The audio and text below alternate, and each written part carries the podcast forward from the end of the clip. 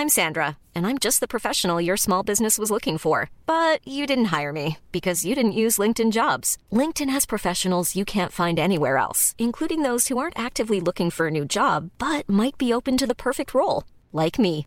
In a given month, over 70% of LinkedIn users don't visit other leading job sites. So if you're not looking on LinkedIn, you'll miss out on great candidates like Sandra. Start hiring professionals like a professional. Post your free job on linkedin.com/people today. Coucou, c'est Mimi. Salut, c'est Fab. Et bienvenue dans The The Boys Club. Club. T'as plus rien dit, on n'est pas synchro, rien ne va. C'est le retour de vacances. Oui, The Boys Club, c'est le podcast masculinité de mademoiselle.com où tous les 15 jours, Fab et moi, on reçoit un mec qui nous parle de son rapport à son genre. Et donc le dernier épisode était un petit peu spécial puisque Fab n'était pas là. Je suis très contente de le retrouver. Oh, dis Tu m'as manqué Oh là là pour une nouvelle édition. Et aujourd'hui, on reçoit Guillaume. Salut. Salut Salut bienvenue. Guillaume. Salut, Fab et Mimi. Guillaume de YouTube. Oui, C'est ouais. Guillaume de YouTube. Moins de tu YouTube, étais ouais. masculin singulier. Ah, putain, attends, ouais. tu es Hangover Cuisine. Exactement. Tu es dans le club. Ouais, Et tu sors un livre de recettes. ouais. Et Qui s'appelle. Saison. Et j'ai un podcast qui s'appelle Bouffon. Et je fais Wow. du stand-up. Il fait du stand-up. Ouais. Oui, c'est vrai. Et Je me suis dit, ça va être long à présenter. Et je bon. devrais prendre des notes. je n'en ai pas pris. Et tu vois, t'as oublié un truc. C'est bon, on a tout. Tes gémeaux y a un Oh, truc euh, je suis poisson. Ok, Mais c'est tout ce que je sais sur la l'astrologie. C'est la fin de mes connaissances également. Bienvenue, Guillaume. Signe d'eau. Ah, poisson. Ouais. Est-ce que c'est masculin, les poissons c'est- Je ne et sais ça pas. s'arrête à peu près là. Ça dépend. Un bar. Une Et sardine. Une truite. Voilà. Ouais, voilà. Non, donc c'est bon. Les poissons, c'est Les poissons, c'est non mixte, c'est non genré. Putain, c'est beau. Ok, on a réglé un truc déjà. Voilà, vous La- pouvez arrêter ce podcast. On a répondu à la grande question est-ce que les poissons sont c'est genrés. viril On a pris 5 minutes et on a trouvé. Ah, c'était bien. Guillaume, Oui. ça veut dire quoi pour toi être un homme? Euh, ah, ok. Euh, J'aime bien comment J'avais réfléchi à plein d'autres trucs sur le sujet écouté avant de venir. T'as pas écouté Si si, j'ai écouté en plus. J'ai réfléchi à plein d'autres trucs et ça j'avais pas écouté, j'avais pas entendu pas à ça. Euh, ça veut dire quoi être un homme? Euh... Putain, je sais pas. Ça veut dire avoir de la chance. Euh, parce qu'on est quand même dans une société, euh, je pense que vous en avez parlé souvent dans ce podcast, mais qui euh, donne quand même une belle place aux hommes. Euh, donc ça veut dire aussi d'avoir des responsabilités pour essayer finalement de participer à sa manière à essayer d'équilibrer les choses. Euh, puis après, j'imagine que le reste, ça veut dire quoi être un homme, on en parlera au fil du podcast. Tout à fait. C'était l'intro. Il C'est bien. non, parce qu'en fait, je pense que enfin après, je, je pense qu'on va définir aussi au fil des questions, mais euh, c'est quand même large comme question, donc euh, voilà. Si je parle de, de- je vais pas tout dire d'un coup. Tous les mecs euh, viennent pas nous dire que pour eux c'est une responsabilité, tu vois, d'être un mec par exemple. Dans les 10 invités qu'on a eu jusque-là. est sur une minorité, Mm. euh, ce qui veut pas dire qu'ils le pensent pas, C'est mais ça. en tout cas, ça leur vient pas, pas. euh, tout de suite à l'idée. ouais. Je pense que c'est un truc que j'ai pas, enfin que j'ai réalisé il y a pas très longtemps. hein. Je vais pas vous dire que je suis né en disant Hum, le patriarcat, c'est de la merde. Mais euh, maman, écoute, non, mais c'est un truc que j'ai a peu, mais c'est vrai que c'est- moi c'est quand Justin Trudeau dit ça, euh, alors qu'il a, pas fait que des trucs géniaux, Justin Trudeau, mais quand il dit euh, c'est pas mes filles que je vais éduquer au féminisme, mais plutôt mes garçons pour leur dire de faire attention, ça a un peu résonné dans ma tête en me disant c'est vrai qu'en fait euh, euh, c'est pas les meufs qui doivent forcément retrouver tous leurs droits, mais les garçons doivent un peu les aider à leur laisser la place. Et je pense que ouais, c'est en ça que j'ai un peu compris qu'on avait notre responsabilité euh, sur plein de trucs en fait, hein, sur comment tu parles déjà à tes copines filles, comment tu leur laisses le temps de parler, de s'exprimer, comment tu fais attention à ce que tes copains garçons soient pas des prédateurs, euh, comment tu fais attention à ce que toi tu sois pas un prédateur, enfin ouais. Donc c'est plein de responsabilités pour essayer d'aider, ouais, comme à laisser euh, les filles un peu de prendre la place qu'elles méritent. C'était quand ton déclic, tu dis que t'es pas né comme ça, j'imagine Euh, je pense que c'est vraiment le fait d'avoir une copine euh, qui te. C'est un, bon, c'est un truc que j'essaie d'écrire sur le stand-up, mais que j'arrive pas parce que c'est un sujet qui est un peu. En gros, parce que quand t'as une meuf, en fait, t'arrêtes de voir les meufs comme comme des comment dire, comme des potentiels. euh, En fait, la blague que j'essaie d'écrire, alors ça va peut-être bider là, mais je dis. T'arrêtes de catégoriser les meufs en deux catégories qui sont celles avec qui t'as envie de baiser et celles avec qui t'as pas envie de baiser, mais t'imagines une troisième catégorie qui sont les meufs avec qui tu veux partir en vacances, avec qui tu veux discuter, avec qui tu, tu, veux travailler, tu vois, que tu considères autrement. Et ça, vraiment, ça a été un changement, tu vois, de, de me dire, euh, tu vois, par exemple, à un moment, je, des fois, je voyais, il y avait, euh, je croisais des meufs, je disais, putain, elle est trop cool et tout, elle est trop cool, elle est jolie, putain, c'est con, je suis maqué. Et tu te dis, tu sais, tu peux voir la meuf autrement que comme une meuf avec qui tu veux coucher, tu vois, tu peux la dire, putain, elle est trop cool. Eh, ça peut devenir mon ami, tu vois, et, euh, et, euh, Amazing. et ça, c'est vraiment, en fait, c'est- c'est vraiment bête, hein, quand tu dis comme ça, mais je pense qu'il y a pas, enfin, moi, en tout cas, je pensais pas, pas des masses comme ça avant, pour être honnête. Et je pense qu'il y a pas beaucoup de mecs, enfin pas beaucoup, non, je vais pas faire de généralité. Mais je pense que ouais, des, des discussions que je vois avec mes ga- copains garçons, c'est un peu un truc qui est souvent euh, On un peu binaire, quoi. on éduque pas les mecs, euh, Non. à- comment dire, considérer les meufs les comme des êtres comme- humains. Comme Ouais. des personnes. C'est clair. Ouais, parce qu'une meuf qui va être amie avec trop de mecs, c'est suspect. Elle fait ça pour faire l'intéressante ou pour essayer de pécho des mecs. Un mec qui va être ami avec trop de meufs, c'est peut-être qu'il est gay. Et, ou qui veut se les serrer. Enfin, tu vois, il y a jamais un truc de rapport sain de non, mais on peut juste être potes en fait et boire un coup. et- C'est Raph Descraques euh, qui disait ça pendant la nuit originale. euh, Il y avait un créneau sur euh, MeToo et il disait que la pop culture euh, n'est tellement pas, quoi. Les, les films de cons, de teen movies, etc., qui, qui catégorisent euh, toujours les uns contre les autres, quoi. Ouais. Oui, il y a encore plein de gens qui croient pas à l'amitié homme-femme et qui disent non mais il y a toujours quelque chose. qui ouf. sont là, vraiment non, non, arrêtez d'être chelou. et est-ce que t'en parles du coup Enfin, tu dis que quand t'en parles avec tes potes mecs, il y en a qui sont encore euh, dans cette euh, dans cette dichotomie meuf avec qui je pourrais avoir une chance et meuf avec qui je pourrais pas avoir une chance, mais forcément dans le cadre sexuel ou amoureux.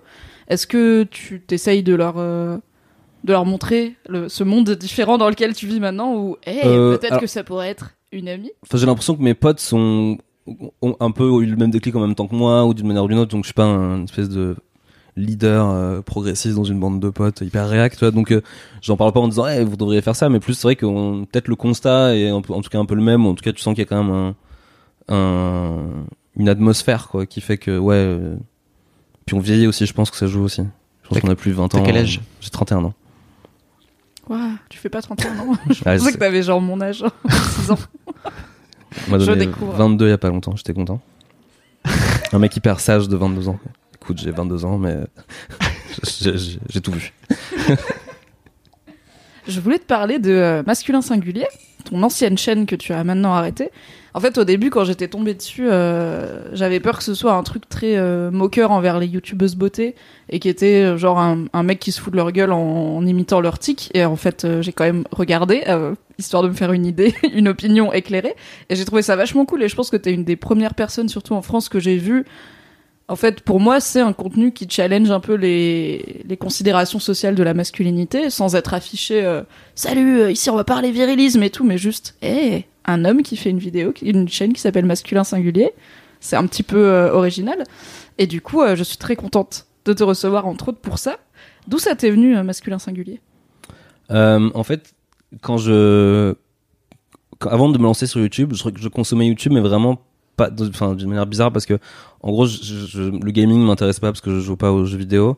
L'humour, j'étais pas vraiment la cible. Donc, en fait, j'avais une consommation un peu genre ironique de YouTube. Et ce qui me fascinait, c'était les YouTubeuses beauté, tu vois. Parce que vraiment, euh, tu vois, les vlogs, les trucs comme ça, où elles ouvraient complètement. euh, euh, la porte sur des trucs de leur vie et des fois c'était très intrusif mais c'était elles qui laissaient rentrer enfin et peut-être des fois un peu inconscient, tu vois, de laisser. Je me rappelle des premiers boyfriend tags où les meufs avaient 10, 20 000 abonnés et elles racontaient vraiment leur relation avec leur mec de manière. Pré... Enfin, c'était fascinant en fait tout ce truc-là. Donc je le regardais beaucoup pour ça et en fait après ça devient, bah, je sais pas comme souvent avec des. On a tous des addictions YouTube en fait où d'un coup tu commences à regarder un truc limite ironiquement, tu regardes une semaine, deux semaines, trois semaines et puis au bout d'un mois tu t'aperçois que ça te manque que ce soit pas là. Et, et donc en fait, bon, au bout d'un moment je regardais énormément de YouTubeuses beauté. Et en fait, je regardais avec euh, ma copine et on se faisait des blagues en fait aussi. Et je me disais putain, c'est vrai qu'on se disait un peu, ah, c'est marrant. Et là, elle pourrait dire, enfin, tu vois, on se dit ah là, cette question, elle pourrait répondre ça, ce serait vraiment marrant de répondre ça. Et puis petit à petit, en fait, tu construis des blagues autour du truc. Et je me dis ah bah vas-y, on va faire, euh, je vais faire une vidéo pour rigoler. Et puis ça a marché. Et puis après, j'ai continué quoi. Mais la base, le départ était un peu flou en fait. Euh, euh, tu vois, le truc qui peut-être arrive au bout de 3-4 mois, voire 6, de peut-être un peu questionner légèrement le genre et peut-être pas forcément me moquer des youtubeuses beauté, mais me moquer d'autres choses c'est pas arrivé tout de suite en fait. Au début, c'était vraiment un truc un peu gratos pour rigoler. Puis après, j'ai commencé à me poser des questions sur tiens, qu'est-ce qu'on pourrait faire, de quoi on pourrait parler. Est-ce Eh que ben- t'as. Oui, non, mais vas-y. Et C'était quoi les retours euh, de, la, de ta communauté sur Masculin Singulier? Euh, Comment les gens ont réagi quand t'as lancé la chaîne? En fait, il y a vraiment eu plusieurs vagues parce qu'au début, il y avait les gens qui me suivaient un peu sur Twitter. Parce que j'avais un compte un peu gros parce que je faisais je racontais des conneries sur Twitter depuis euh, quelques temps. Et, euh, et donc au début, les gens étaient amusés parce qu'ils disaient ah, c'est cool. Puis petit à petit, t'as d'autres gens qui sont greffés à ça, des gens qui étaient plus public YouTube, plus public YouTubeuse et tout. Globalement, les gens euh, réagissaient bien, sauf. Enfin, ça, parce qu'un truc qui est venu un peu plus tard, justement, quand la chaîne a grossi et qu'elle se retrouvait plus dans les recommandations, où là, tu retrouvais plus de gens qui, qui comprenaient pas et qui, du coup, insultent. Et du coup, les insultes étaient plutôt, visaient plutôt le côté féminin du personnage que autre chose. Mais ça, je pense qu'on pourra peut-être en. On peut en parler si tu veux. On peut en parler maintenant. On n'est pas obligé d'attendre, sinon. C'est vrai, tout le temps. ce qui va se passer à Pendant la 4 fin. heures du podcast. Et ça, je pense qu'on en parlera demain quand je reviendrai faire.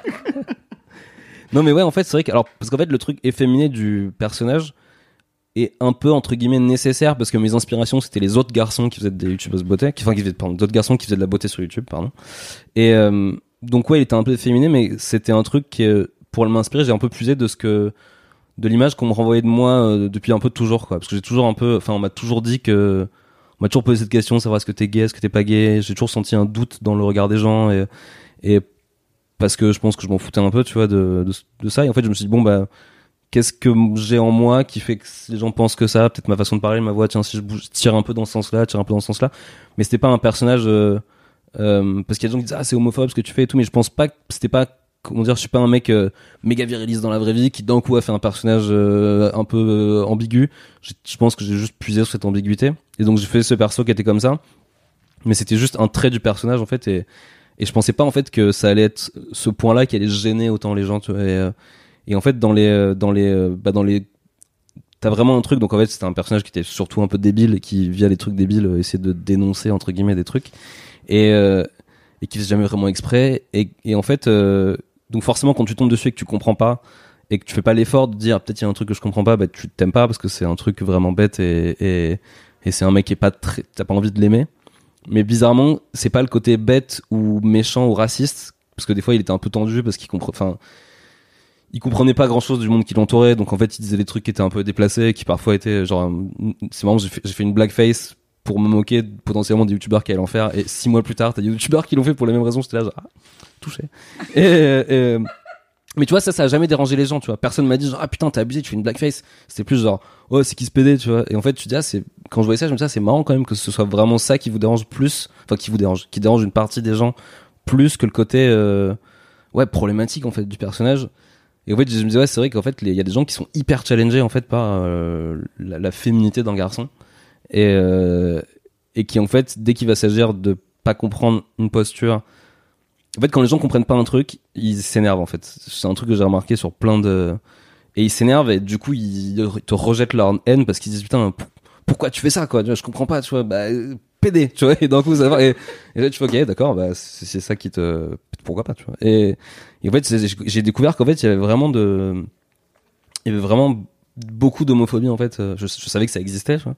Je l'avais un petit peu des fois touché du doigt euh, des fois dans la rue tu vois quand on m'avait déjà dit des trucs tu vois mais beaucoup moins que que beaucoup d'autres gens. Et là pour le coup c'était vraiment tous les jours quoi. J'avais tous les jours au moins une insulte homophobe tu vois. Quand c'était pas 10 15 tu vois et donc euh, au début tu ah, c'est le perso et puis après tu fais putain c'est quand même beaucoup. Et après tu penses à tu penses à des jeunes youtubeurs par exemple qui euh, auraient pas encore fait leur quand je dis jeune je parle des youtubeurs de 13 14 ans qui se font sans cesse insulter euh, insulter insulter insulter et surtout des insultes liées à leur féminité je me disais putain si si jamais ils se posent la question de savoir tiens est-ce que je ferais pas mon coming out bah ils doivent bien se dire que pas du tout quoi et je trouvais ça un peu horrible en fait et donc après j'essaie d'orienter euh, en fonction de ces trucs là et de prendre un peu plus la parole sur ce sujet là quoi. Et tu penses que, enfin, je sais que sur YouTube, euh, les gens sont souvent sous pseudo, mais en fait, tu te dis que les gens se sentaient menacés. Est-ce que c'est plutôt les mecs qui se sentaient menacés, ou est-ce que t'avais aussi des femmes, à ton avis, qui venaient euh, C'était énormément de mecs. Euh, mais des fois, il y avait un, un- un truc qui m'a méga choqué. C'est euh, une fille qui était avec, qui avait l'air jeune au vu de sa photo et tout, qui m'a dit euh, Fais gaffe, ton perso, enfin, fais gaffe, tu fais un peu gay sur cette vidéo. Tu vois. Et je trouvais ça ouf que c'était vraiment l'homophobie bienveillante, tu vois. C'est genre, fais gaffe. Hein, Faudrait pas qu'on croie. faudrait pas qu'on croie que tu faudrait pas qu'on ait des doutes, tu vois. Et, et je trouvais ça ouf et ça m'avait. Ouais, ça m'avait vachement. Je me disais, ah, c'est quand même vraiment encore plus profond que ce qu'on pense. quoi. Et tu disais que ça t'était avant YouTube, ça t'est déjà arrivé dans ta vie que on ait des doutes sur ton orientation sexuelle. Ça t'est arrivé dans quel cadre, à quel âge, enfin, à quoi ça ressemblait dans la vraie vie ce genre de questionnement? Euh, ça ressemblait à soit de la drague euh, dès le lycée, tu vois, dès la seconde, euh, de garçons qui étaient gays dans mon lycée, dans mon lycée, tu vois, et ce qui était plutôt, euh, tu vois, c'était vraiment ils venaient te voir en dernier recours parce qu'ils étaient pas outés ni rien, ils disaient ah, au fait, nanana. Ce à quoi j'ai pas toujours très bien réagi d'ailleurs, euh, parce que je pense que dans un cadre un peu, tu vois, tu vois j'en ai parlé à mes potes oh, il est gay, tu vois, et en fait je me disais, ah, maintenant quand j'y repense, j'aurais juste dû fermer ma gueule et, et lui dire ouais désolé, non ça m'intéresse pas. Et après ouais, au en fait j'ai jamais vraiment, euh, j'ai jamais vraiment joué le jeu du garçon. J'ai jamais vraiment essayé de, j'en sais rien, de corriger ma posture, de corriger ma façon de m'habiller en fonction. Et donc ouais, je me, souviens notamment d'une fois où j'étais dans la rue euh, parce que quand il fait chaud, j'aime bien porter des shorts. Alors comme ça, c'est paraît évident, mais en fait, ça dérange vachement de gens en fait qu'un garçon porte des shorts. Alors pas autant qu'une fille porte des jupes, hein, je vais pas du tout dire euh, que c'est un problème de société, mais en fait, ça dérange beaucoup de gens. Et ça m'est déjà arrivé quand il faisait, je me souviens, un été, il faisait méga chaud, j'avais un short qui allait au-dessus des genoux et qui était assez court, et ouais, un mec dans la rue qui fait, ouais, ça le pédait, tu vois, et tu fais genre, ah putain, c'est ouf, je pensais pas que ça pouvait exister, et puis. Puis en fait, toi, moi, je m'en fous parce que c'est pas mon orientation sexuelle, et je me dis, euh, bah non, c'est pas vrai, mais en fait, tu penses plus aux autres qui ont, qui le vivent vraiment parce que c'est leur orientation sexuelle, et euh, ça te rend un peu triste, surtout pour lui, quoi. Putain, en fait, euh, mais tu, tu dis. Moi, il y a un truc aussi qui me.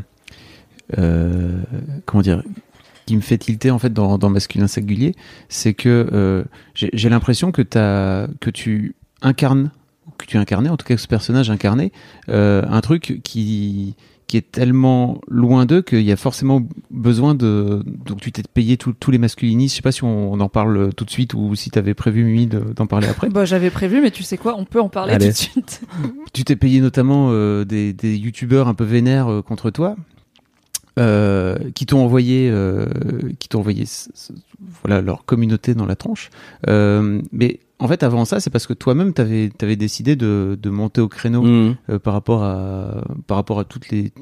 Oui, c'est ce que je dis souvent, c'est l'inverse de Marion qui elle avait rien demandé à son manger. Moi, j'ai- un peu lancé le premier truc quand même. Pour, pas pour autant que les je auditeurs mérite. et auditrices qui n'ont pas suivi. Oui, pardon. Donc il y a Marion Séclin qui avait fait sur Mademoiselle des vidéos où elle parlait de harcèlement de rue.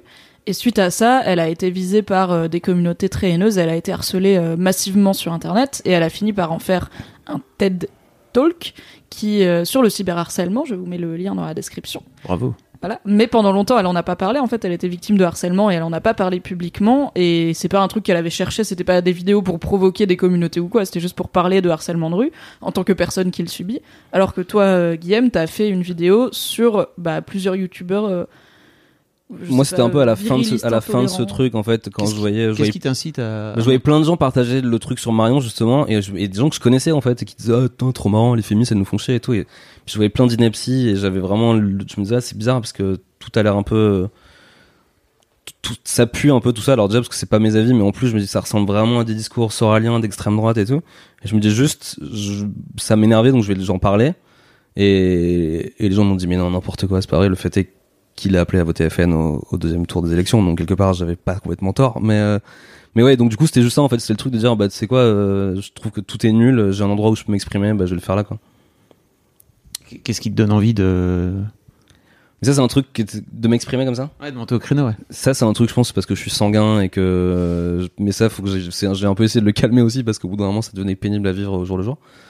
Euh, parce qu'après il y a eu d'autres trucs euh, qui ont été euh, enfin qui ont été enchaînés en fait ça devenait euh, enfin ça devenait c'était vraiment dur en fait tu vois de, de tu te lèves le matin tout ton Twitter t'as 40 insultes tu vois c'est pas des trucs tu fais genre Faut- hey, je faut vais plus croquer la vie à plein vois. et ouais mais tu dis faut c'est-à-dire faut plus ouvrir Twitter Ouais, mais en bien. fait, c'est super dur parce qu'il y avait des, y a des gens qui disent ouais le harcèlement en ligne, vous avez qu'à fermer votre ordinateur. Mais tu dis vraiment genre si à toi je te dis mec bah dans ce cas-là ferme ton ordinateur, on va voir si combien de temps tu tiens en fait euh, sans être dans l'endroit qui est le noyau de la sociabilité du, du, du moment. Donc tu vas faire quoi? Tu vas enfin c'est bien de pas être sur son ordinateur, mais c'est super facile à dire. J'ai pas dit ferme ton ordinateur, j'ai dit ferme Twitter. Ouais, mais oui. pas pareil. mais ça veut dire que tu vois, ça veut dire moi ça veut dire que je pouvais je pouvais pas aller sur ma chaîne, je pouvais pas aller sur Twitter, je pouvais pas trop aller sur Facebook.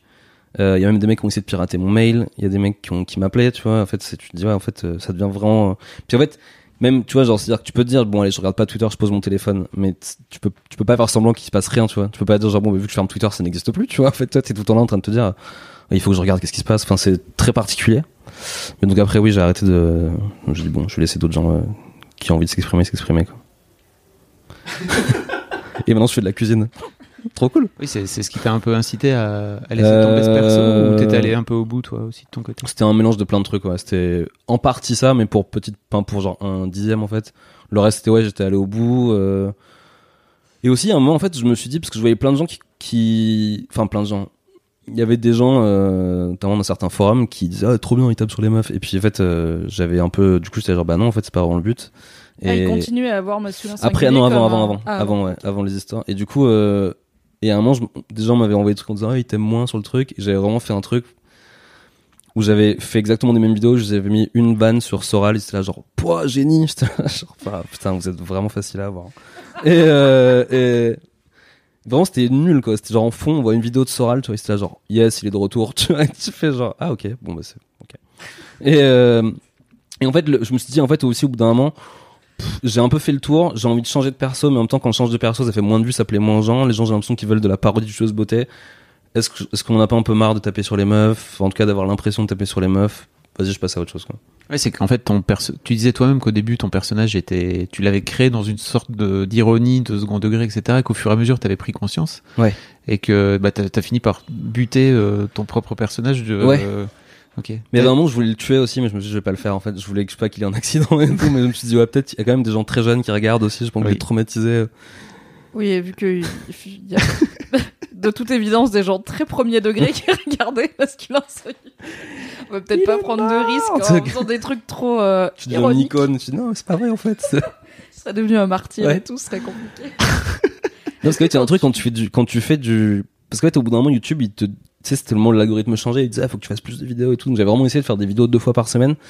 Et en fait, c'était vraiment, j'étais, je, je- je disais, je passais deux fois par semaine du temps avec lui. Tu vois, j'étais arrivé à ce niveau de différenciation mentale, tu vois. Et donc, en fait, je devais écrire pour lui et je me mettais dans sa tête à lui. Et au bout d'un moment, en fait, ça m'a vraiment fait péter un câble, en fait, où, euh, où je pense que je le voyais, enfin, je le voyais trop dans ma tête et c'était, j'essayais trop d'écrire. Et en fait, au bout d'un moment, je me disais, ah, Général Ball, je vais le tuer et tout, tu vois. Et, et je lisais un truc sur d'autres gens qui écrivaient pour des trucs de clown et tout, qui disaient un peu la même chose, tu vois, que des fois, tu peux vraiment te faire bouffer par ton perso. C'est Edith, c'est Marion Cotillard qui était, qui s'était fait, elle racontait qu'elle s'était Oui. fait hanter par euh, Ah ouais. Edith Piaf Elle a euh, été tellement elle était. euh, dans le après perso. la môme, ouais. Et avait- t'as euh, bah, Stephen King, il écrivait sous pseudo et quand ça a été révélé, il a organisé un enterrement euh, pour euh, pour son pseudo. Enfin, il était full drama quoi. Et bien puisque vous avez dit, je vais quand même le tuer et tout. Calme-toi. Et en fait, au départ, tu avais tendance à moins écrire comme si c'était un autre personnage, c'est ça? C'était c'était plus proche de toi? Mais en fait, au, début, t'écris. Euh, euh, non, ça, a toujours été la même euh, distance avec moi. Euh, mais en fait, c'est plus que le truc. En fait, c'est un peu l'inverse qui s'est passé. En fait, c'est-à-dire qu'au début, t'écris en mode euh, complètement détaché du truc, et puis plus ça, parce que ça a duré genre deux ans et demi quand même. Donc plus ça va, plus t'es à l'aise dans l'écriture avec le perso, et plus tu l'as défini, plus t'as défini genre ce qu'il a fait avant, ses amis, sa meuf, tout ça. Tu vois, t'as vraiment. Et en fait, t'y penses tous les jours, en fait, parce que t'écris un peu tout le temps, et en fait, du coup, au bout d'un moment, t'as vraiment, euh, t'as une symbiose avec ton personnage, et et en fait, c'est vraiment euh, à tel point que tu sais exactement. Enfin, les, les au pic, on va dire, de la chaîne, qui après la, à la fin de la première année, les vidéos, je les écrivais super facilement, quoi, parce que je savais exactement ce qu'il fallait dire et tout, tu vois. Et puis c'est peut-être après ça, au bout d'un moment, où t'es trop dans le truc, ouais, c'est plus ça, ouais. Tu disais que t'en. En fait, qu'une des raisons pour lesquelles t'as arrêté, c'est que t'en avais marre de faire un truc qui donnait l'impression de taper sur les meufs. Est-ce que t'as des meufs, bah, notamment des youtubeuses beauté, qui t'ont déjà contacté et qui, pour te dire, en fait, c'est pas sympa, pourquoi tu te fous de notre gueule euh, Ou est-ce qu'elles ont Euh, alors, l'ironie, on va dire, de, de la chose et... Il y a eu un truc assez marrant, c'est que au tout début de la chaîne, où ça faisait peut-être 4, quatre vidéos qui existaient, en fait, il y avait un, un mec de YouTube qui aimait beaucoup ce que je faisais et qui m'a dit bon, bah, je vais t'inviter à un workshop si tu veux pour que tu qui est réservé plutôt aux 10 000 abonnés, mais t'en as que 1000, mais vas-y viens et tout. Et en fait, c'était un workshop spécialisé pour les meufs de la beauté, euh, et en fait, il pensait pas que j'allais dire oui, et j'ai fait ouais grave. Et euh, en fait, je me suis retrouvé avec genre Oria, euh, Léa, je ne suis pas jolie, sa cousine Pusher Pink, il y avait Kiyu aussi plein de meufs qui maintenant, enfin qui déjà à l'époque et qui maintenant continuent de progresser et qui sont vraiment des, tu vois, ouais, c'est un peu une rosta quoi. Et c'est drôle parce que vraiment, je suis arrivé là, j'étais le seul mec et je me suis dit, est-ce qu'elles me connaissent ou pas? Et oui, elles me connaissaient et elles m'ont détesté. Et on a, et en fait, après, on est devenus potes plus tard, tu vois. Mais on me reparlé de ce moment en disant, mais c'était abusé quand t'es arrivé, on était ultra choqués, on disait, mais qu'est-ce qu'il fait là? Je peux te dire que le soir, on en a toutes parlé, toutes, ouais. Et c'est vrai que je me suis pas du tout senti le bienvenu. Et, euh, et en fait, ce que je peux carrément comprendre, tu que, bah, je pense qu'elle voyait une personne de plus qui les bâchait. Parce que, mine de rien, YouTubeuse beauté, t'as quand même un rôle, c'est un rôle chelou sur YouTube. euh, T'es quand même, à part les filles qui aiment bien ça, le reste des gens t'aiment pas beaucoup normalement. T'es pas très intégré dans les autres communautés, enfin. Oui, c'est pas très, c'est pas respecté quoi. Il y a, bah, il y a même moins maintenant, j'ai l'impression, mais il y a même des youtubeuses, euh, du coup des femmes qui se définissent un peu comme, je ne suis pas comme les youtubeuses beauté, Ouais. euh, qui est très, je ne suis pas comme les filles superficielles, Ouais. alors que bah elles accomplissent un boulot tout à fait respectable. Ouais, carrément. Personnellement, m'impressionne car je suis débile en termes de beauté. Non mais c'est vrai et en fait et donc du coup euh, ouais donc elle je pouvais comprendre qu'elle se sentait un peu menacée entre guillemets par ce truc mais ce qui est marrant c'est que je crois que ce qui s'est passé c'est qu'en fait leurs mecs ont maté Et euh, on, on, on, on ça drôle. En leur disant, mais si, mais vraiment, des fois, j'avoue des fois tu fais ça, tu vois, ou des fois t'es un peu comme si, ou tu fais. Et puis en fait, elles se sont rendues compte qu'en fait, je me moquais pas forcément directement que d'elles, ou. Et en fait, elles ont commencé à apprécier. Et puis après, en fait, on, s'est recroisés. Et puis maintenant, la majorité sont des potes, tu vois. Enfin, euh, quand je les croise à des soirées ou quoi, on parle et tout, c'est cool. Et c'est aussi ça qui m'a aidé, en fait. euh, ça a été un long chemin, mais qui m'a vraiment, enfin, qui m'a aidé à comprendre leur rôle, à comprendre en fait l'intérêt d'une fille. Enfin, tu vois, c'est tout bête, mais je comprenais pas parce que je suis un garçon, que j'ai jamais fait ça, tu vois. Mais le, par exemple, euh, à quoi ça sert d'apprendre à se maquiller? Bon, bah, quand t'es une fille, petite fille, t'as pas forcément de grande sœur, tu sais pas le faire, tu vas pas demander à tes parents et tout. Donc là, tu vois, t'allais combler un peu ce vide-là. Et il y en avait plein qui, en tout cas, prenaient ce rôle vachement bien euh, à cœur et qui le faisaient bien pour leur expliquer les premières fois avec un garçon, comment tu te maquilles, euh, comment à l'école tu fais ça, comment tu fais. Et en fait, tu, te dis, ouais, c'est vrai que c'est important, en fait. euh, Enfin, c'est pas moins important qu'un mec qui va te montrer euh, comment faire tel niveau à tel jeu vidéo ou un mec qui va t'expliquer c'est quoi un spermatozoïde, tu vois. Enfin, tu vois, c'est. Je sais pas, c'est ouais, un savoir égal, quoi. Justement, j'allais te demander, est-ce que tu penses qu'il y a un équivalent euh, grand frère pour les, pour les jeunes garçons qui sont sur YouTube? C'est une très bonne question. Euh, non. Franchement, non. Enfin, peut-être si, mais pas, on n'a pas envie d'en parler, mais euh, tous les mecs, je pense que ouais, l'équivalent, ouais, si, l'équivalent, ça va être le YouTube un peu plus viriliste, euh, muscu, quoi. Ah oui, ok. Mais même pas en fait, parce qu'en fait, le, le YouTube muscu va même pas dire euh, bon les gars, euh, elle vous a plaqué, mais tu vois, c'est ils vont ils vont jamais parler des problèmes directement, j'ai l'impression.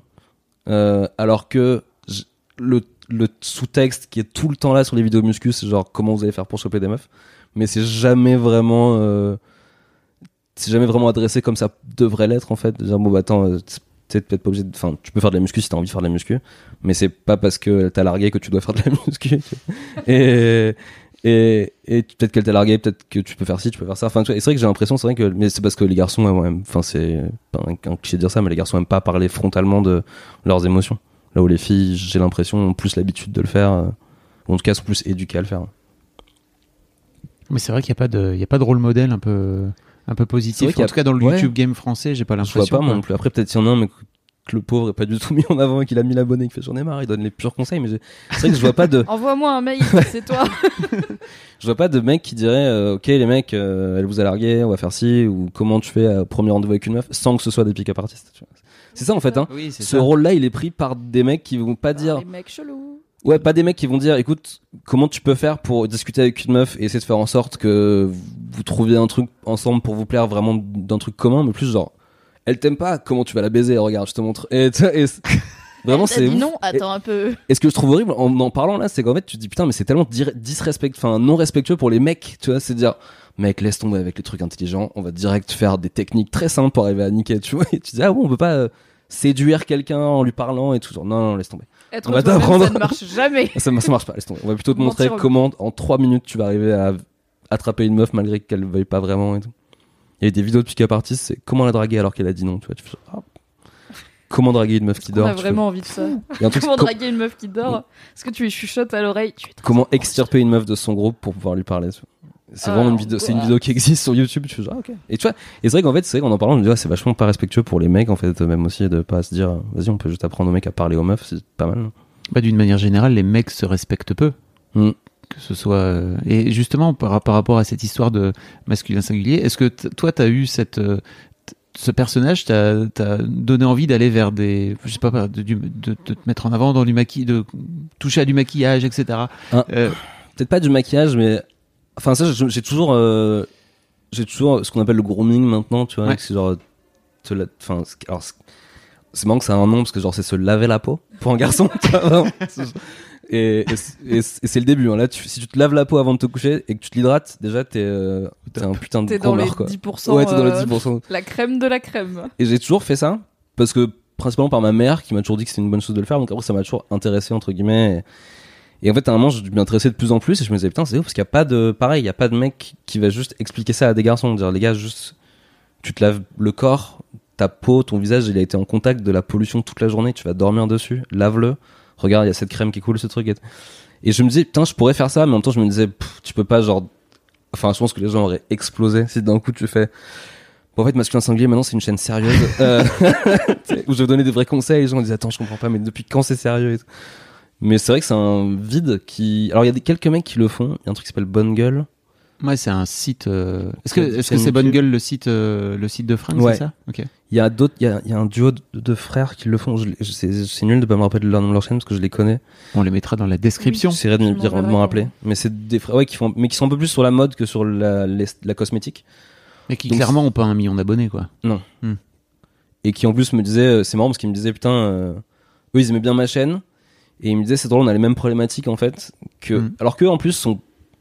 Alors je, je sens tomber dans qui fait euh, gay ou pas gay, tu vois, mais eux en tout cas avaient pas. Euh, été vraiment. euh, pas- on va dire correspondaient plutôt au code euh, des garçons virilistes en fait, sans être musclés et tout, mais ils avaient vraiment des codes classiques, on va dire. Et malgré ça, les gens leur disaient, putain les gars, vous parlez de fringues, c'est un truc de PD et tout. Et tu sais, parce que vous vous habillez pas, tu vois, vraiment. Vous êtes nus en vous permanence. êtes tout le temps nus. Mais qu- qu'est-ce qui C'est comme dire, tu sais, se laver la peau, quoi. Tu dis, ah, c'est vraiment un truc de PD. Bon, ça va, quoi, tu vois, tu. Oui, et ça s'appelle grooming, ça s'appelle pas routine beauté parce que Ouais, mais c'est ça qui est, ouais. C'est tous les. J'aime beaucoup les le délire des noms. Inventer des nouveaux noms pour dire aux mecs, c'est pas c'est pas le truc des meufs. Puis dans le grooming, t'in- t'inclus la barbe, en fait. Ouais. Et c'est un point d'entrée pour les mecs. Je pense que c'est vraiment un point d'entrée pour plein de mecs, en fait. De genre, non, non, d'abord, je prends soin de ma barbe de bonhomme. et après, genre, bon, ok, j'hydrate la peau qui est en dessous. Bon, ok, je fais des masques. Mais c'est, d'abord, c'est la barbe. Lui la barbe, c'est la base. la barbe, c'est la base. Je pense que c'est vrai, en plus, hein, parce que j'ai l'impression que c'est un truc qui est vraiment arrivé avec les mecs qui voudraient vraiment pousser des barbes, donc les barbiers, donc le grooming.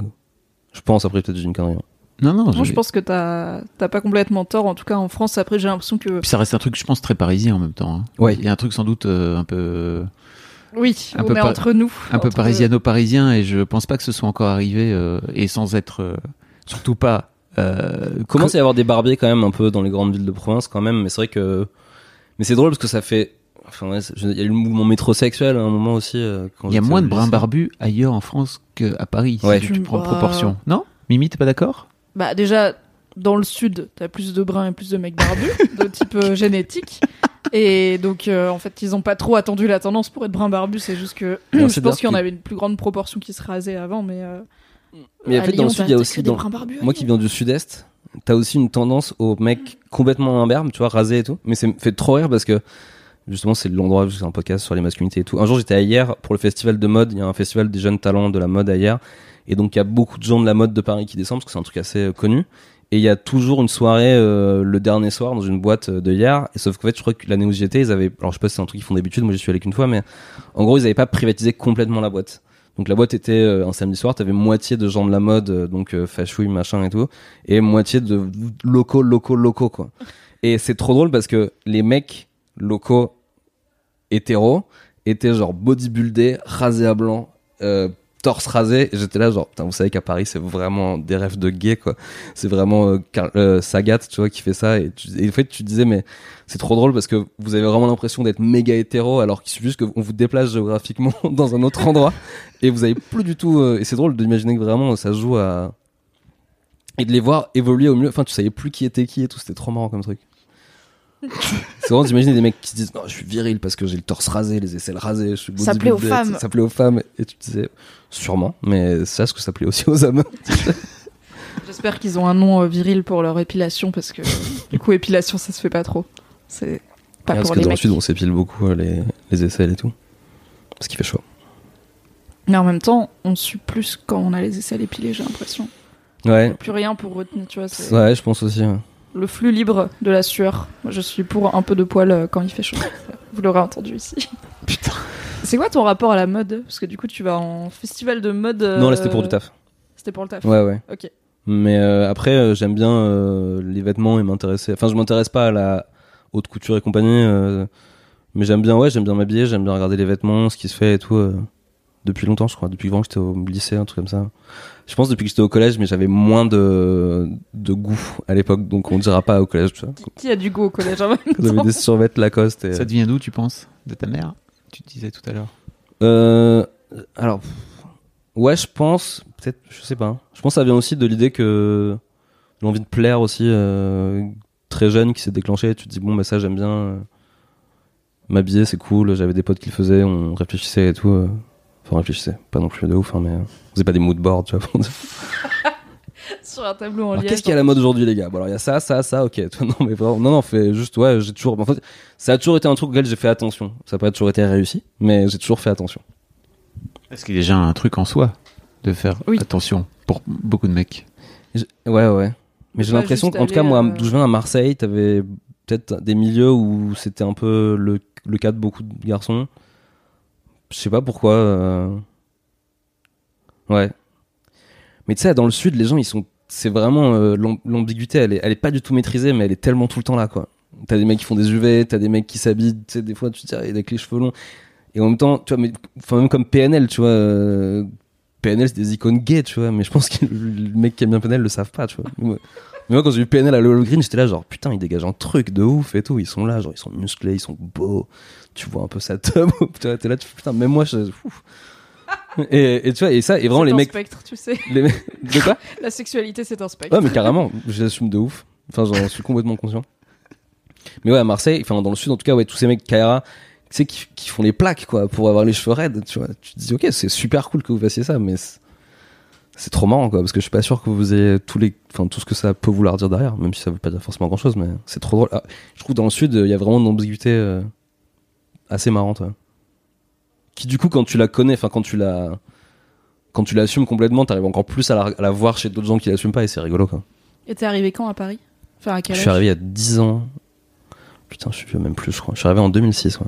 Il y a 12 ans. Tu étais un, un petit vingtenaire euh, Ouais, à la grande ouais. ville. J'avais 18-19 ans, je pense.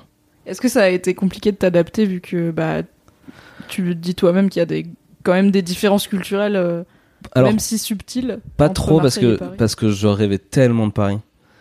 J'avais un truc quand j'étais, euh, quand j'étais, euh, tu vois, genre, je regardais Paris dernière de ma province, je lisais 99 francs, j'étais là, genre, wow, ils vont en boîte. Et ils vont dans plusieurs boîtes pendant la même soirée, tu vois. Ça veut dire qu'il n'y en a pas que Ça veut une dire qu'il y en qu'elle a est pas à pas- Ouais, 13 c'est ça. veut dire que des fois ils vont dans un bar, puis un autre bar, puis une boîte, puis deux boîtes, et après un bar qui ferme tard. Pff, incroyable.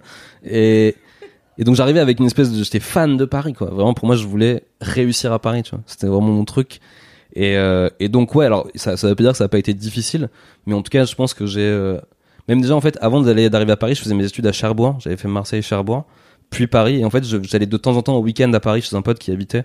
Donc, déjà, à ce moment-là, tu vois, je sortais, je- j'essayais de comprendre un peu les codes.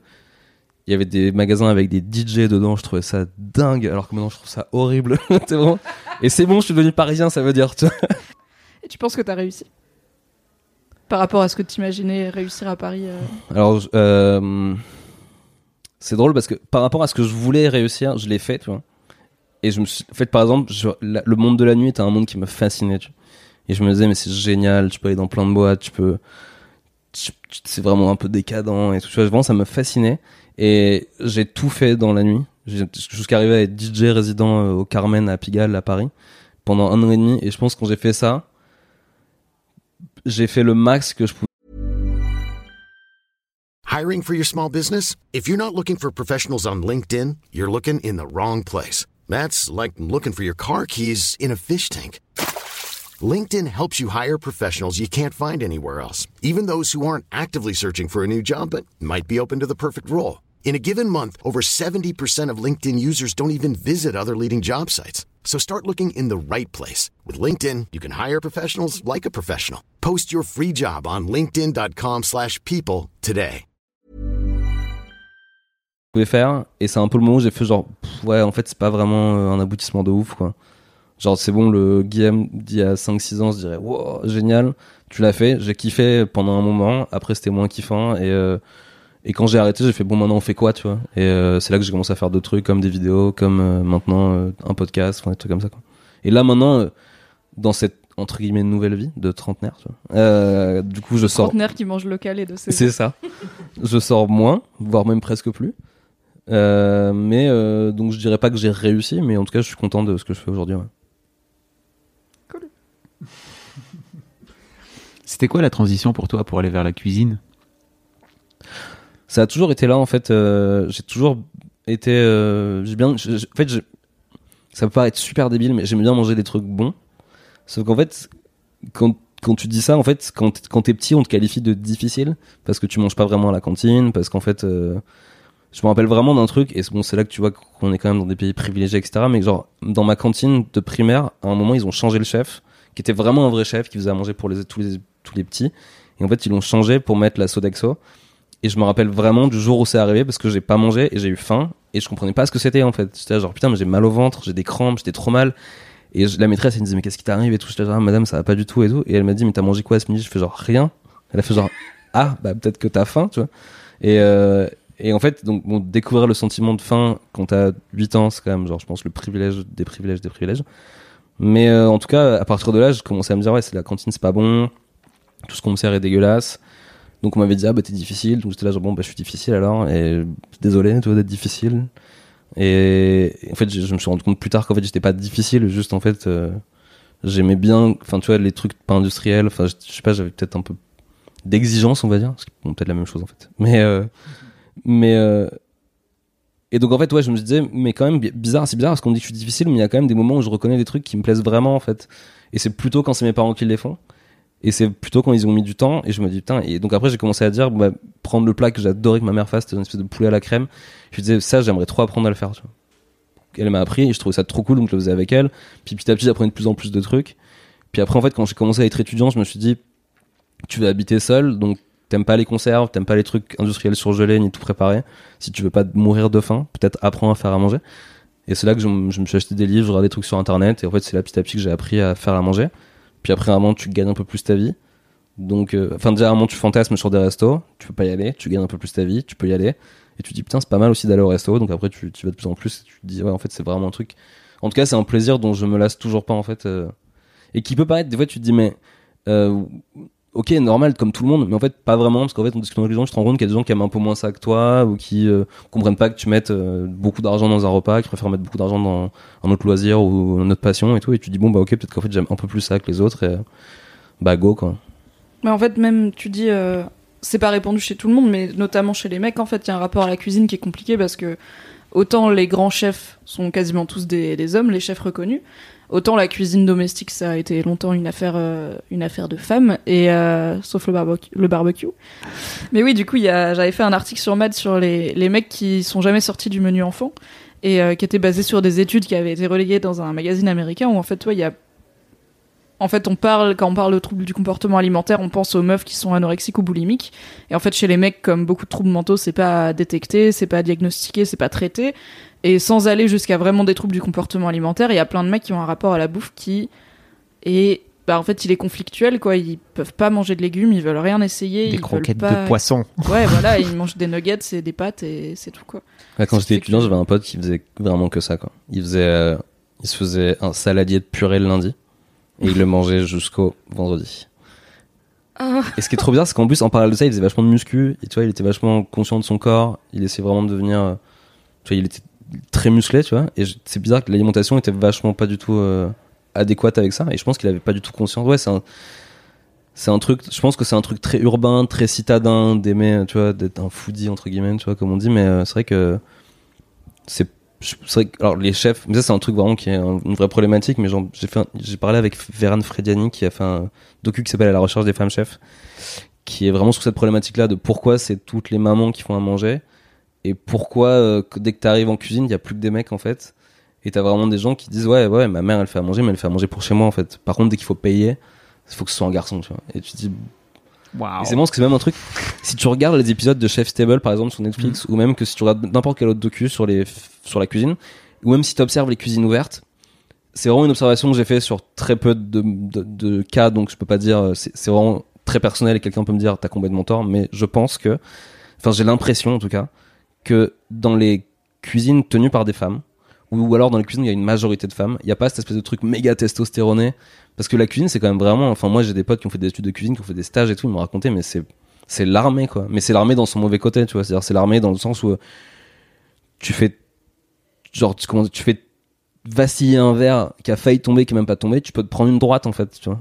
Je caricature presque pas. Tu vois, entendu des histoires de mecs qui sont mangés, qui se sont fait renverser un seau d'eau parce qu'ils ont pas tout à fait rangé la poêle au bon endroit, tu vois.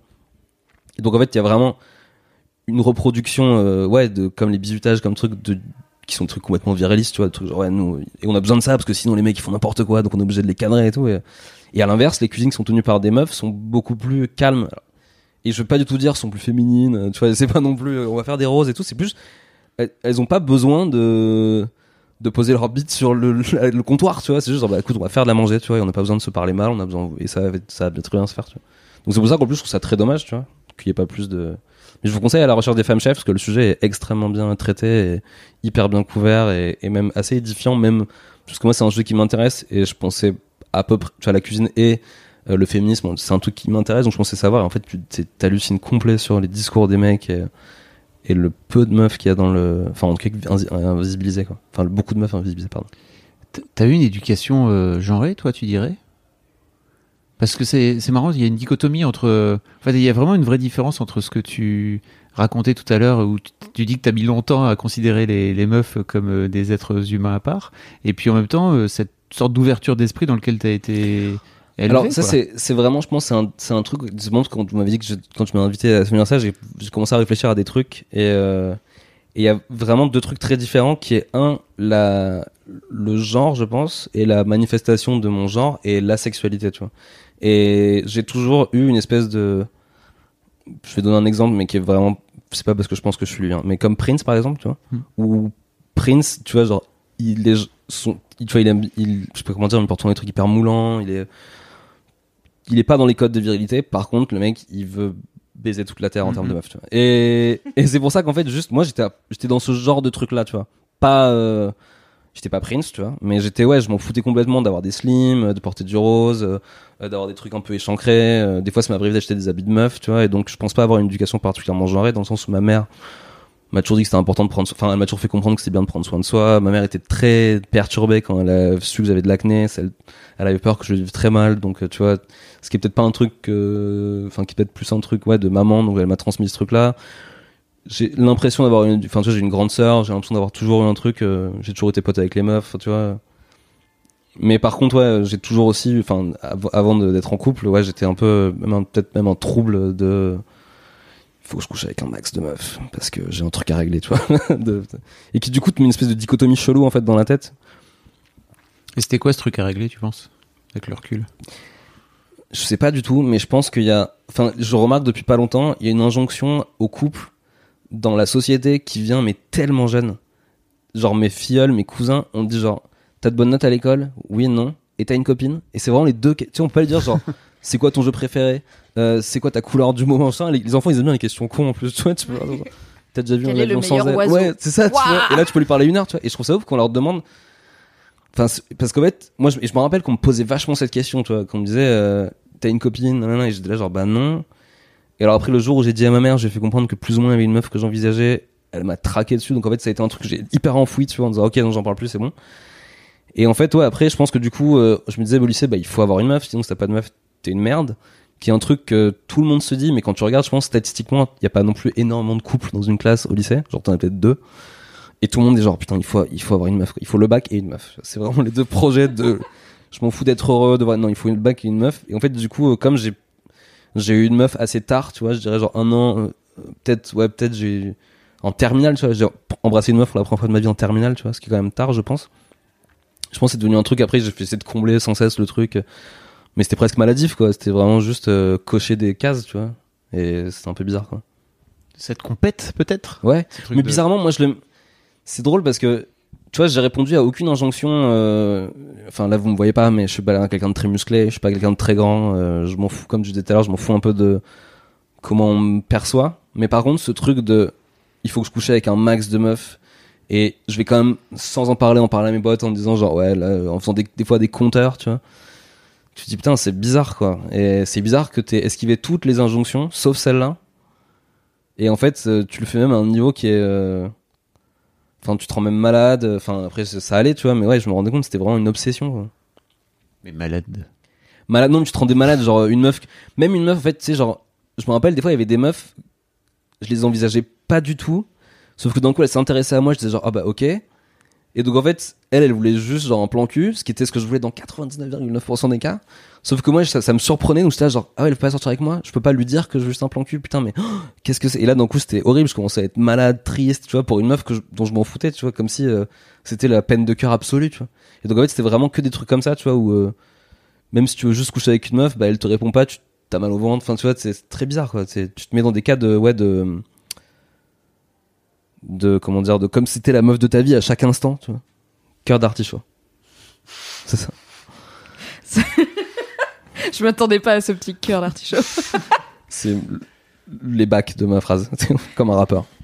Et C'est quoi Tu t'as pas parlé de ton père depuis le début? Est-ce que t'as grandi avec ton père? Il Ouais, était, ouais, ouais. Il était à la maison. Et c'était quel genre Enfin, c'est quel genre d'homme et c'était quoi votre relation? Euh, alors c'est un- c'est quelqu'un qui travaille beaucoup, euh, qui est très, qui est brillant, euh, qui est pas du tout, euh, alors qui a pas la présence paternelle classique, dans le sens où euh, il, enfin tu vois, il, il a, je sais pas comment dire, il y a pas, on n'allait pas jouer au foot le dimanche, mais par contre on allait faire, il allait nous emmener faire du vélo dans les calanques, enfin tu vois. Mais, truc- mais il avait pas, il s'intéressait pas au même truc que les papas des autres s'intéressaient, tu vois.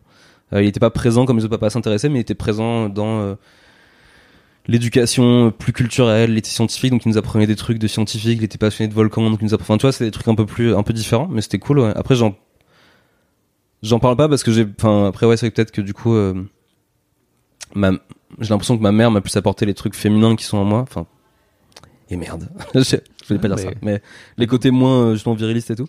Mais euh, je pense que mon père y a participé aussi dans le fait de pas du tout avoir essayé de faire le contrepoids de ma mère, en fait. Mais plus ça a été une espèce de continuité euh, commune euh, des deux. je, me dis, je me suis dit que peut-être le fait que tu aies résisté à toutes les injonctions sauf celle de Pécho, euh, peut-être que ça venait euh, de ton père, mais j'ai pas l'impression Non. du coup. Non, non, je pense que c'est vraiment un truc euh, perso, je pense. Est-ce que c'était dans ta bande de potes, de potes mecs du coup, est-ce que c'était répandu Je veux dire, Même pas. j'étais vraiment le mec célibataire. ils avaient tous plus ou moins des meufs. À part quelques-uns, tu vois, mais c'était pas, euh, c'était pas une bande de mecs. Allez, on va pécho des meufs, tu vois. C'était plus genre, on a des fois. Moi, j'ai été très longtemps célibataire, mais eux, c'était des fois oui, des fois non. Et en fait, c'était pas non plus un truc. C'était pas un truc de bande, en fait, tu vois. C'était vraiment un truc très perso, même que je faisais. euh, genre, on va dire que le mardi, je voyais une meuf, le mercredi, je sortais avec mes potes, le jeudi, je voyais une meuf, le samedi, je sortais. Enfin, tu vois, genre, c'était plus un truc. euh, Non, c'était pas un truc. euh, En tout cas, il y a pas, on on s'engrainait pas, quoi. Enfin, je pense pas. Peut-être que de l'extérieur, quelqu'un va me dire, bah si, putain, vous étiez des. Vous étiez des gros queutards, euh, personne voulait vous inviter aux soirées.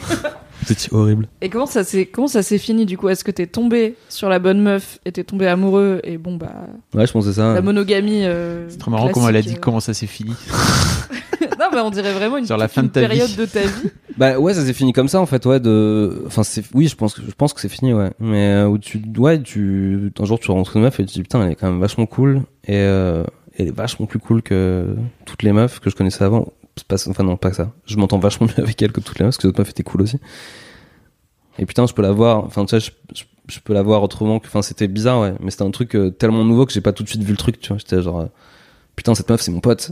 Et après, tu te dis, bah peut-être pas en fait. Peut-être que c'est ta meuf. Et peut-être qu'en fait, il va falloir te comporter comme un mec avec elle et pas juste euh, comme un pote. Et donc en fait, ouais, c'est comme ça. Et puis petit à petit, tu, ouais, t'apprends en fait à être avec une seule personne. Et puis, puis c'est là que tu, en fait, c'est aussi à- à- par rapport à ça que tu, tu reflètes un peu tout ce que t'as fait avant. Et alors je dis pas que je dis pas que c'était l'enfer avant et que maintenant c'est génial, mais tu tu mets des bémols par exemple sur ce que tu fais avant, tu vois. Sur euh, et je, tu vois, je suis pas en mode genre putain quand j'étais célib c'était la belle vie, maintenant euh, je suis en couple c'est l'enfer. Tu vois, c'est plus genre te dire ok je suis en couple c'est chambé. Avant c'était bien, mais ah c'est vrai qu'il y avait des trucs qui étaient pas ouf, tu vois. C'était quoi les trucs pas ouf?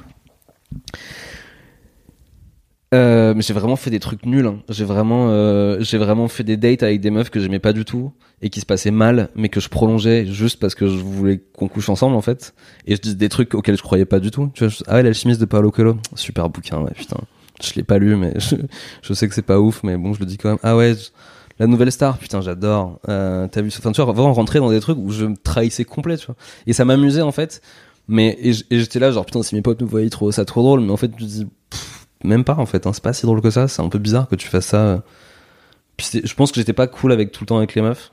Alors pas, euh, j'étais pas un pick-up artiste, je, montais pas, tu vois, je, je cache pas mes intentions. J'ai jamais une meuf je t'aime pour euh, coucher avec. Mais j'étais un peu genre cynique et détaché, tu vois, et je pensais que c'était cool d'être comme ça, mais en fait avec du recul. C'est parce que j'ai reparlé avec des meufs avec qui euh, à l'époque, euh, tu vois, avec qui j'avais couché il y a quel- quelques années et qui me racontaient des trucs et qui me racontaient et j'étais là genre putain j'avais honte un peu tu vois je me disais ah, j'ai fait des trucs euh. parce qu'en fait quand tu couches avec une meuf avec qui t'as pas vraiment envie de coucher mais que tu le fais juste pour le score tu vois une fois que t'as couché avec elle t'as qu'une envie c'est qu'elle dégage en fait tu vois parce qu'en fait bêtement, euh, t'as été toute ta test- testostérone est partie. Et d'un coup, t'as une espèce de réveil. que Tu fais genre, ah, mais putain, en fait, j'aime pas du tout cette meuf. En fait, faut qu'elle parte. Et donc, des fois, tu t'étais pas cool, quoi, avec des meufs pour leur dire de partir de chez toi. Alors qu'elles, elles ont été cool parce que, genre, euh, bah, je sais pas, elles ont passé du temps avec toi parce qu'elles t'aimaient bien. Et toi, tu fais genre, bon, allez, c'est fini. Et c'est bizarre de faire ça, tu vois. Et du coup, ouais, il y a plein de trucs comme ça, des moments où, ou même des fois, tu faisais des trucs, euh, tu sais, tu sors de chez toi à 6 du mat, enfin, à 5 du mat pour rejoindre une meuf parce que tu te dis, euh, ah bah, il faut absolument que j'aille la voir, tu vois, alors qu'en fait, c'est nul. Enfin, il y a plein de trucs comme ça ouais, qui sont un peu bizarres. Ouais. Je suis un homme nouveau maintenant. Qu'est-ce qui a changé euh, pour, pour toi, en tout cas, par rapport à. Bah, comme je le disais avant, déjà, l'éventualité de considérer les meufs comme tes potes, Mm. et plus comme un pote, ou peut-être plus un jour, on sait pas, tu vois, de, puis de voir les meufs comme des gens euh, égales, en fait, tu vois, c'est-à-dire qui pourront t'apporter quelque chose d'autre. Et donc, en fait, de voir les meufs comme, euh, déjà d'écouter leurs problèmes, en fait, tu vois, et typiquement, c'est, en en parlant avec ma copine, déjà, en fait, je pense que ça, c'est un truc, si les gens sont pas capables d'entendre le discours de Marion Séclin ou de n'importe quelle meuf sur le harcèlement de rue, c'est parce qu'ils ont pas de potes meufs en fait.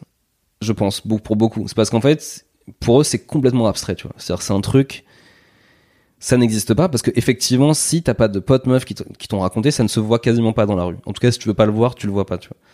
Et moi, avant, je me rappelle quand des meufs me disaient, euh, ouais, un mec s'est branlé, je disais, mais n'importe quoi. Putain, si un mec se branlait, je le verrais, tu vois. Parce que moi, j'imaginais que le mec mette son pantalon au niveau des, des chevilles, prenne un sopalin dans la main et soit genre comme ça. Enfin, je vais me faire le geste, mais genre, soit vraiment très explicite dans le métro, tu vois. Alors que là, j'ai compris depuis pas très longtemps qu'en fait, non, c'est juste un mec qui. Les mecs sont forts pour se cacher, tu vois.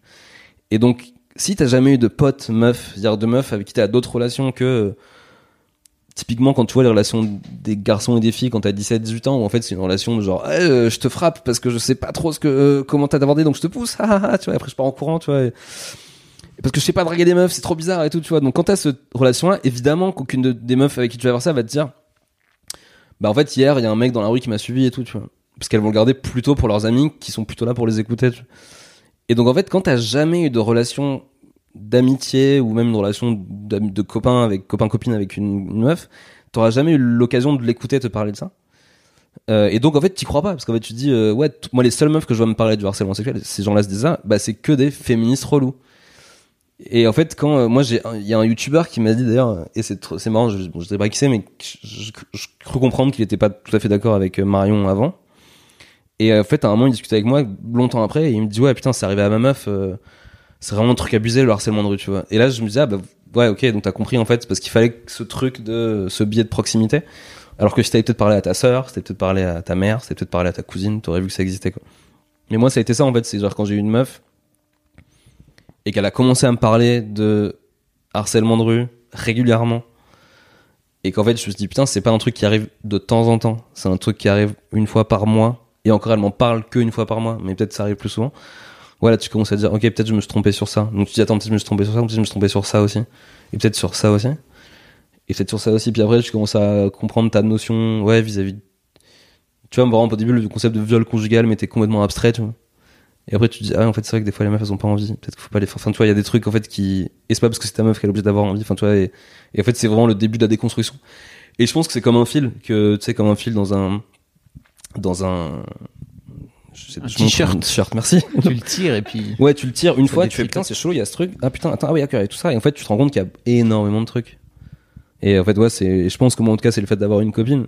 Mais c'est pour ça que j'en quand il y avait eu le, le quand je me prenais des raids et tout de temps en temps je parlais avec des mecs tu vois qui faisaient ça quand j'avais le temps et que j'avais envie.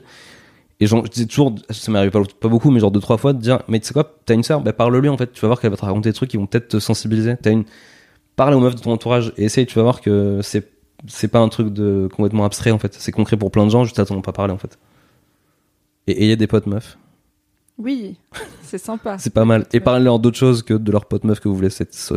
Sauter, serrer, ce que vous voulez. C'est fascinant, j'ai l'impression d'avoir un fuckboy, euh, un ancien fuckboy. Et Mais de, genre, non, mais de ouf. j'en ai jamais rencontré qui. Des... Ah, Après, c'est ça. L'évolution Pokémon qui a arrêté d'être. j'ai connu des fuckboys, Qui- évidemment. Qui, qui ont été sur le chemin de la rédemption. Voilà. je pense que c'est le, bah, t'es le premier invité du, du Boys Club qui a ce profil-là, si je peux me Bon, permettre. en tout cas, qui nous en parle aussi ouvertement parce Oui. que avait des fois, tu sais, t- sur Twitter, hein, t'avais une appli qui te montrait, euh, qui te montre tes tweets anniversaire à la date du jour. Genre, il y a un an, il y a deux ans, il y a trois ans, il y a quatre ans, aujourd'hui.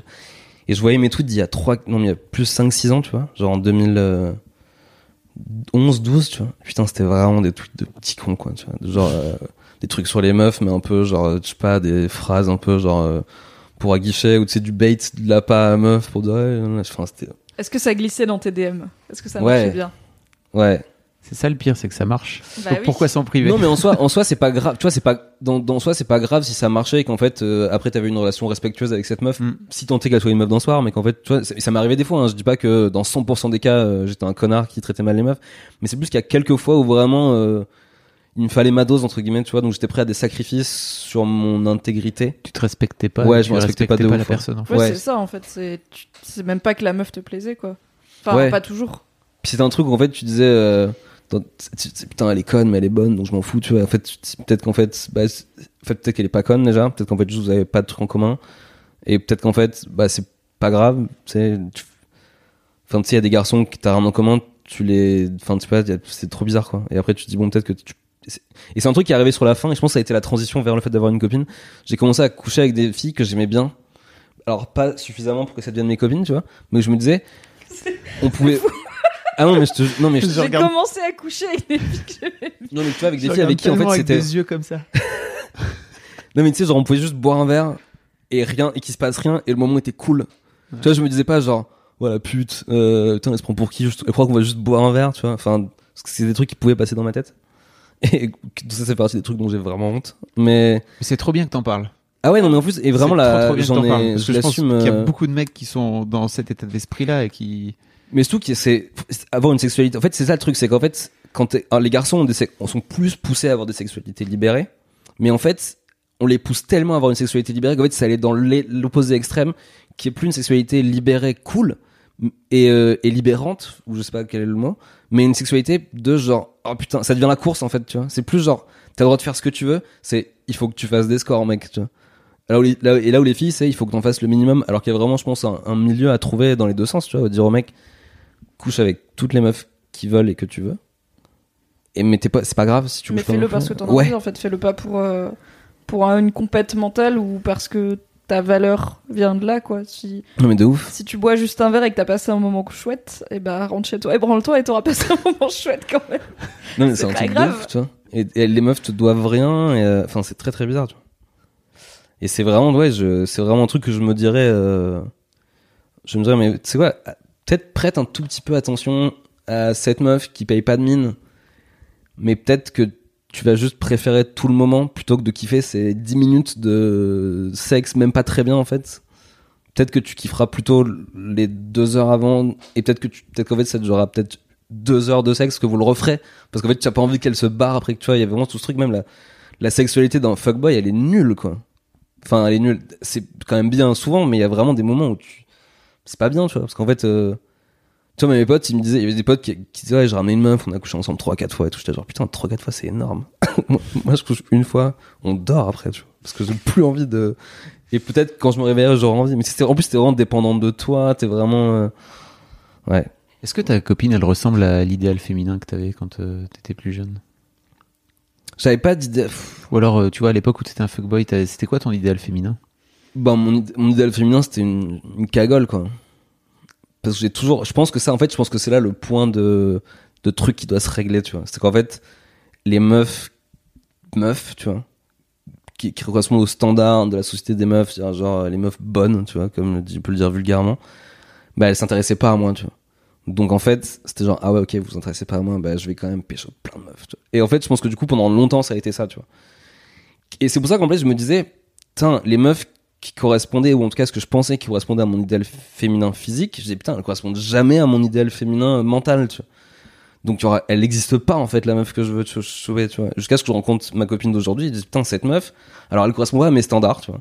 Euh, mais qu'est-ce que ça veut dire des standards tu cas, standards elle physiques, tu veux dire, en oui, tout cas. mais je veux dire, elle correspond pas à une espèce d'idéal absolu, tu vois, mais qui en fait n'existe pas vraiment. Mais putain, par contre, je la kiffe, quoi. Et je l'aime vraiment, tu vois. Et j'aime vraiment discuter avec elle. Et, bah, quand on couche ensemble, je suis trop content qu'elle soit encore là dans mon lit. Et putain, je me suis réveillé ce matin et j'étais, pas barrée. et j'étais content de la voir ce matin. Et genre, elle est encore là ce midi. Et je suis content de la voir ce midi, tu vois.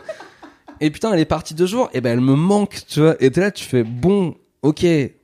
Peut-être que je me suis planté, en fait. Peut-être qu'en fait, euh, si on doit passer euh, 50 ans de sa vie avec quelqu'un, bah, c'est peut-être quand même mieux que ce soit quelqu'un avec qui on a envie de passer déjà une semaine d'affilée, tu vois, plutôt que de se forcer. Et je pense qu'en vrai, en vrai, T'es même pas obligé de passer 50 ans.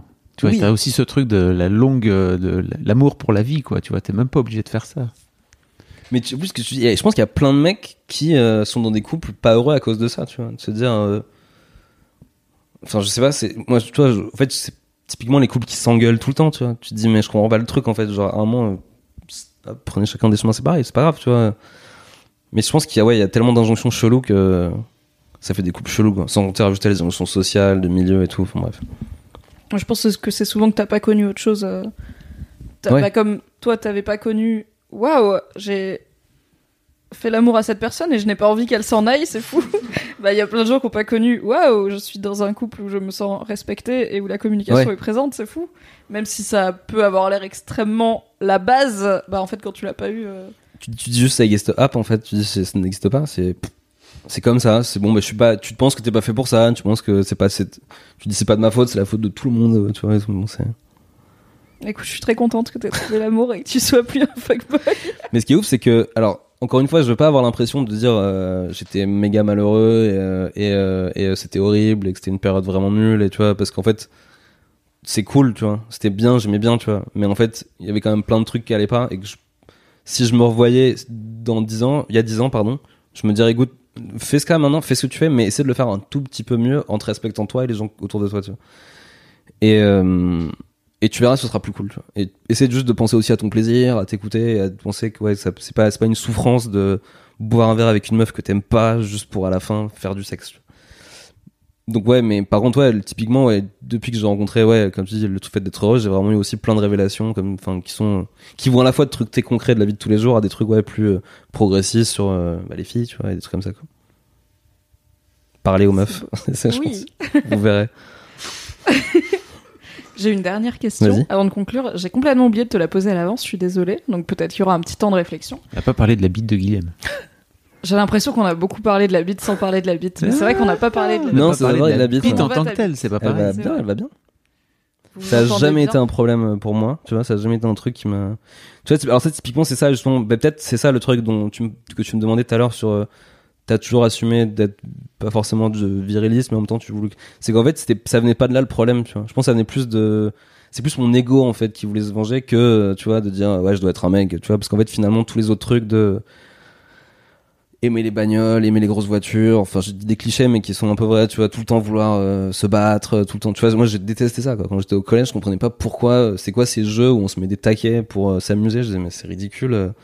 Et donc en fait ouais, ces injonctions là, j'y ai jamais répondu parce que j'ai jamais euh, Et c'est vraiment ce que j'ai pensé justement. Alors encore un truc que je réfléchissais avant de venir. Je me suis demandé pourquoi, tu vois. Pourquoi ça a jamais pourquoi genre pour beaucoup de mecs c'est un problème et pourquoi moi j'étais un peu détaché de ça, tu vois. Et je pense que c'est parce que il y a deux trucs. J'ai sauté une classe quand j'étais petit. Et enfin, en- j'ai sauté la grande maternelle, donc j'ai toujours été plus jeune. Donc en fait, j'avais toujours une excuse pour être un peu différent. Et en plus, j'ai toujours été petit, tu vois. Donc en fait, j'étais toujours genre, bon, bah de toute façon, c'est comme ça. Je suis plus petit, je suis plus jeune. Donc en fait, je suis à part. Et donc en fait, euh, je suis pas dans leur combat de, euh, vas-y, on va se taper, vas-y, on va faire du foot, vas-y, on va faire de la muscu et tout. Enfin, mais si de mon primaire ne faisaient pas de muscu parce que c'est quand même trop jeune pour faire de la muscu. Mais oui, c'était ça, ouais. Donc du coup, ouais, ouais, ça va, ouais. C'était ça, c'était ça, j'ai bien répondu à la question. Non. T'as un peu esquivé la question. Ah ouais enfin, t'as dit avec ta bite ça va, et ça Hmm. n'a jamais été un problème. Bah, parce que je pense que le seul problème que les garçons peuvent avoir avec leur bite, c'est est-ce qu'elle est grande ou pas, ou est-ce que c'est un- est-ce que la taille, de- est-ce qu'elle est importante, euh, ou est-ce que je sais ce quoi en faire et tout. Et j'ai l'impression qu'en tout cas, euh, j'ai toujours été en phase et ça a jamais été un complexe. Et en tout cas, euh, j'ai jamais, euh, j'ai jamais été pudique vis-à-vis de ça. euh, donc je pense que ça va, tu vois. En tout cas, purement, euh, ouais, je pense pas que ce soit ce soit ça qui était un problème, tu vois. Je Ou ça a été un atout. Ouais. Non, mais ça peut être ça aussi, tu vois. Bah, alors je pense que le fait d'être ty- typiquement, je, alors je, je veux pas rentrer dans la psychologie de comptoir un peu bidon, mais je pense que le fait d'être à l'aise avec ça fait que t'as rien à prouver visuellement en tout cas. Même si j'avais manifestement des trucs à prouver euh, en privé, tu vois. Mais euh, visuellement, donc en fait, je me disais, bah écoutez, je m'en fous de d'avoir des petits shorts et des débardeurs et avoir pas l'air méga viril parce qu'en fait. euh. Mais aussi c'est marrant parce que alors peut-être ça va être une bonne conclusion, c'est qu'en fait je me rappelle me dire à ce moment-là, enfin je me rappelle le jour où le mec Putain, on dirait que ça a été écrit comme ça, tu vois. Je fais un recall de l'anecdote de tout à l'heure. Le moment où le mec. C'est ouf parce que je pense que ça. Enfin, je pense que ça va pas être une conclusion du tout en fait. Je pense que le, le moment où le mec en fait me dit dans la rue, t'es un PD, tu vois, à cause d'un short, dans ma tête, je me dis, t'as aucune idée du nombre de meufs que je baise en fait. Alors que c'est pas du tout la bonne réponse à donner à ce truc, tu sais. Mais en fait, enfin, C'est une réponse. oui et non, oui, c'est une réponse, tu vois, de dire, euh, bah en fait, enfin si, si tu le prends dans le sens, euh, l'habit ne fait pas le moine, euh, ouais, c'est une bonne réponse. Si tu le prends dans le sens, trop pas mec, je baisse plein de filles, tu vois, c'est pas la bonne réponse. Ce qui était Donc plutôt disons que c'était un peu des deux. Ok. Mimi ne s'en remet pas. C'était deep. Très deep. On va envoyer cette bande à Guillaume de 2009. Il va découvrir plein de choses. Est-ce qu'il penserait que t'es un loser S'il se dirait, oh le nul, il a arrêté de niquer des meufs et d'être DJ. euh, Maintenant, il a un podcast sur la bouffe et non, un je pense livre pas. Non. avec un- des rillettes de lentilles dedans. non, je pense pas. Parce que j'aimais bien les, j'aimais bien. En fait, c'est- drôle, mais je séparais vachement l'intellect des deux. Donc en fait, j'étais vraiment genre, mes potes garçons, on va parler et on va regarder des trucs intelligents et on va parler de livres et de cinéma. On va aller à la cinémathèque ensemble. Et les filles, on va juste coucher ensemble. Donc je pense qu'ils se diraient genre, ok, t'es devenu un- une version qui était déjà un peu, qui existait déjà de toi, quoi. Mais peut-être qu'ils se diraient, peut-être qu'il écoute. Je pense qu'il écouterait euh, avec attention en tout cas. Et il se dirait, bon, peut-être qu'il a raison. Mais au début, il dirait, mais n'importe quoi. Et puis après, ça trotterait dans sa tête et il dirait, bon, ok. Peut-être faire attention. Pose ta dernière question, Mimi. Oui, ma dernière question, c'est est-ce que t'as une idée de personnage masculin, qui soit réel ou fictif, donc un homme qui existe ou un homme de fiction, qui pour toi représente une version positive de la masculinité? Je pense que c'est Harry Styles. Parce que euh, ils sont fous. Enfin, ils sont fous des codes et des trucs. Et euh, ça me fait vachement rire parce que. euh, donc, déjà, tu vois, il est. Il est. Comment dire? Il s'en fout. On sait pas s'il est bi, mais en même temps, on s'en fout. Et c'est tant mieux que le. Enfin, on s'en fout. Pareil, c'est tant mieux que le doute existe et qu'il soit pas obligé. Enfin, qu'il soit pas obligé de dire genre, trop pas, trop pas, je couche avec des meufs. Et en même temps, il a une sexualité hyper libérée que j'ai l'impression heureuse. Tu vois, après, je le connais pas personnellement. Et ce qui m'avait fait trop marrer, et c'est pour ça que je trouve que quelque part il représente une version que j'aime bien, c'est qu'il a chanté au défilé Victoria's Secret, qui est vraiment la célébration de ce que les meufs aiment bien, de ce que les mecs aiment bien, pardon. Tu vois, des meufs qui sont bonnes, entre guillemets, et qui sont en sous-vêtements. Waouh. et en fait, il a chanté là, et il y a, quelqu'un qui a tweeté, putain, c'est trop marrant parce que il est littéralement en train de chanter devant toutes ses ex, tu vois. Et ce qui est pas loin d'être vrai, tu vois. C'est-à-dire que le mec, il a quand même couché avec plein de mannequins Victoria's Secret. Et en fait, ce que je trouve ouf, c'est que je me dis, je pense qu'il y a plein de mecs virilistes qui regardent les défilés Victoria's Secret en se disant, faut que vraiment que j'aille à la muscu pour arriver à choper ces meufs-là. Et en fait, c'est pas forcément vrai, en fait. Enfin, tu vois, de dire, bah, en fait, regarde, c'est, là, cette année, il y avait Miguel en plus et Harry Styles, donc ils sont deux mecs un peu crooners qui cassent un peu les codes, tu vois. Miguel, il est très, euh, je sais pas, il est tout le temps à moitié à poil, mais en même temps, il est légèrement musclé, mais pas trop. Harry, Harry, c'est pareil, tu vois, il est tout le temps, euh, Il est extrêmement bien sapé, Harry Styles. tout le temps bien sapé, mais dans des codes, euh, tu vois, genre il met des énormes pattes def, il met des trucs, et, et en fait tu te dis, bah voilà, en fait, si, si en tout cas la finalité pour vous c'est de pécho des meufs, regardez qu'il y a plein de manières de le faire en fait, donc vous vous imposez pas cette seule manière-là, et euh, même euh, essayez de faire euh, que ce soit pas une finalité quoi. Putain, la conclusion, mon pote. Bam Et est-ce que, est-ce que tu penses qu'il y a des virilistes qui écoutent The Boys Club? Est-ce que. J'espère. Je, je, je pense pas. Je me suis posé la question, J'aimerais bien. Venez, les copains.